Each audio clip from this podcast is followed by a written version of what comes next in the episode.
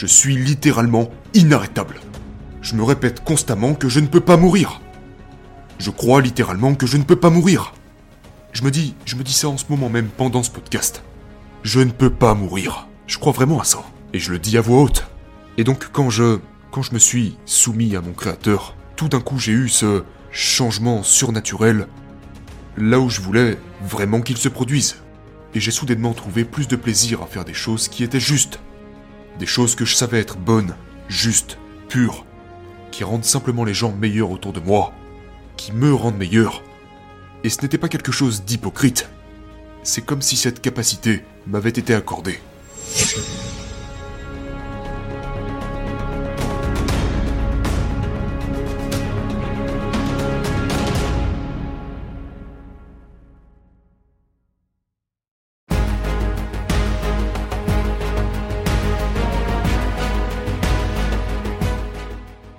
Savez, mon meilleur ami dans la formation Navy Seal, son nom, je vais l'appeler Tom. Et Tom était probablement, il était physiquement plus fort que moi. Il était lutteur à la base et vous savez, c'est juste un mec robuste et solide. Et Tom avait ce discours intérieur négatif auquel il faisait face depuis un bon bout de temps. Vous savez, chaque, chaque être humain a des pensées négatives dans leur tête à un moment ou à un autre. Et il luttait contre ça depuis un certain moment. Euh, et ça ne ça ne l'avait pas vaincu jusqu'à un certain matin. Je n'oublierai jamais ça. C'était pendant la première phase. On était en train de se préparer pour une nage de 3 km dans l'océan. On se préparait dans la caserne. On était en train d'enfiler nos combinaisons de plongée. C'était 4 heures du matin. Et on savait très bien que nous étions sur le point de faire un bon plongeon dans le froid de l'océan Pacifique. Une eau qui ne vous fait pas de cadeau dans laquelle nous allions nager pendant 3 km. Et nager 3 km nautiques, car au passage, dans la formation Navy on ne parle jamais de miles classiques, on parle toujours de miles marins.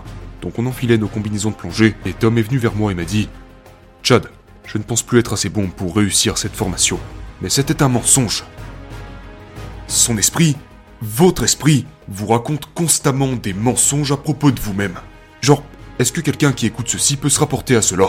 À quelle fréquence votre esprit vous raconte-t-il des mensonges sur qui vous êtes vraiment et ce dont vous êtes capable? Vous savez comment je le sais? Parce que mon esprit me fait ça tout le temps. Mais vous savez quoi? Plutôt que de diffuser ces mensonges à voix haute, comme l'a fait Tom quand il est venu vers moi ce jour, et qu'il m'a rabâché ce mensonge à voix haute, et après ça devinez ce qu'il a fait. Il est allé sonner la cloche, avant même d'avoir mis un seul pied dans l'eau.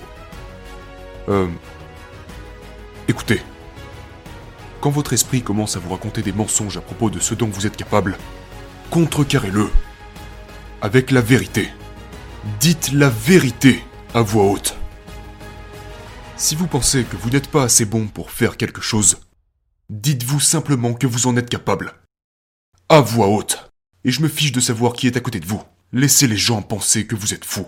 On s'en fout. Préférez-vous que les gens pensent que vous êtes fou pendant que vous gagnez, ou préférez-vous qu'ils pensent que vous êtes juste moyen pendant que vous perdez? Genre, je préfère gagner. Donc je vais simplement me dire, non, va te faire mon gars. Je vais commencer à m'adresser à tous ces mensonges qui apparaissent dans ma tête, et leur dire non, je suis capable. Je suis littéralement inarrêtable. Je me répète constamment que je ne peux pas mourir. Je crois littéralement que je ne peux pas mourir. Je me dis, je me dis ça en ce moment même pendant ce podcast. Je ne peux pas mourir. Je crois vraiment à ça. Et je le dis à voix haute. Et peut-être que vous êtes là à m'écouter, à penser que je suis complètement fou. Mais je vais vous dire un truc. C'est pour cette raison que vous ne me battrez jamais.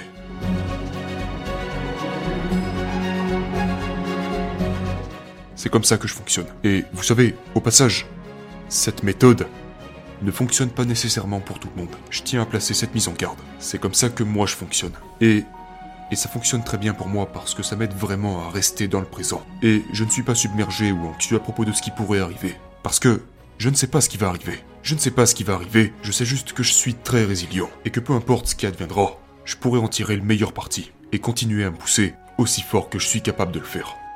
Euh... Mais certaines personnes ont besoin d'avoir un plan. Je pense... Je pense qu'il y a un... Il y a... Je pense qu'en fin de compte, le meilleur être humain est capable de combiner les deux. D'avoir un bon plan solide, mais aussi d'avoir confiance en lui et d'être résilient. Euh, et d'être capable de se rappeler qu'il pourra simplement gérer tout ce qui se présentera à lui, dans le cas où ça ne se passerait pas comme prévu. Quand je participe à une course, je veux dire, je vais te dire la vérité. J'ai toujours un plan pour ce dont j'ai besoin de manger, et j'ai j'ai un plan pour ce que je veux pour mon équipage. Vous savez, pour ce qui est des réserves de nourriture ou des bouteilles d'eau, des trucs comme ça, j'ai un plan plus ou moins précis pour les personnes qui me suivent, et je m'impose toujours d'avoir une compréhension générale de ce qui se passe, des gens autour de moi, des éléments extérieurs, pour que je puisse courir de manière plus ou moins stratégique. Mais mon point fort se situe catégoriquement sur le côté de la résilience. Maintenant, il y a des moments où je peux être un peu plus penché sur le côté planification, mais ouais, c'est l'équilibre des deux qui est, je pense, le parfait mélange.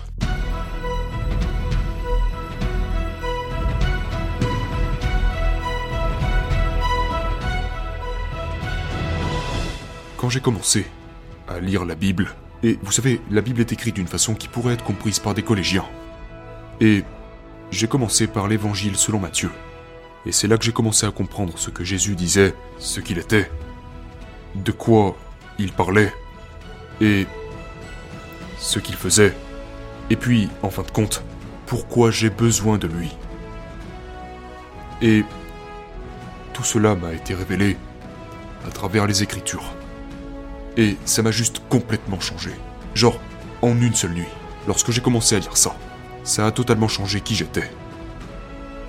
Et tout à coup, j'étais...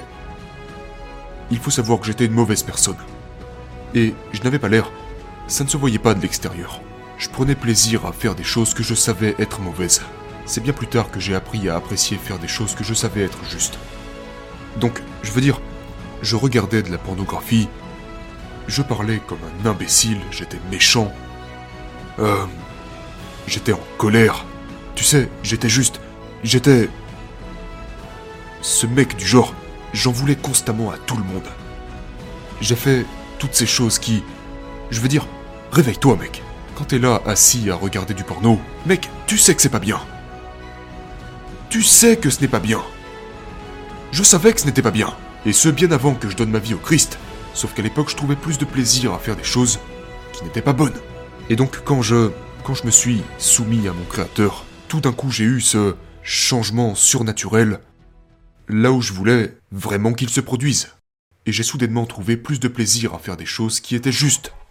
Des choses que je savais être bonnes, justes, pures, qui rendent simplement les gens meilleurs autour de moi, qui me rendent meilleur.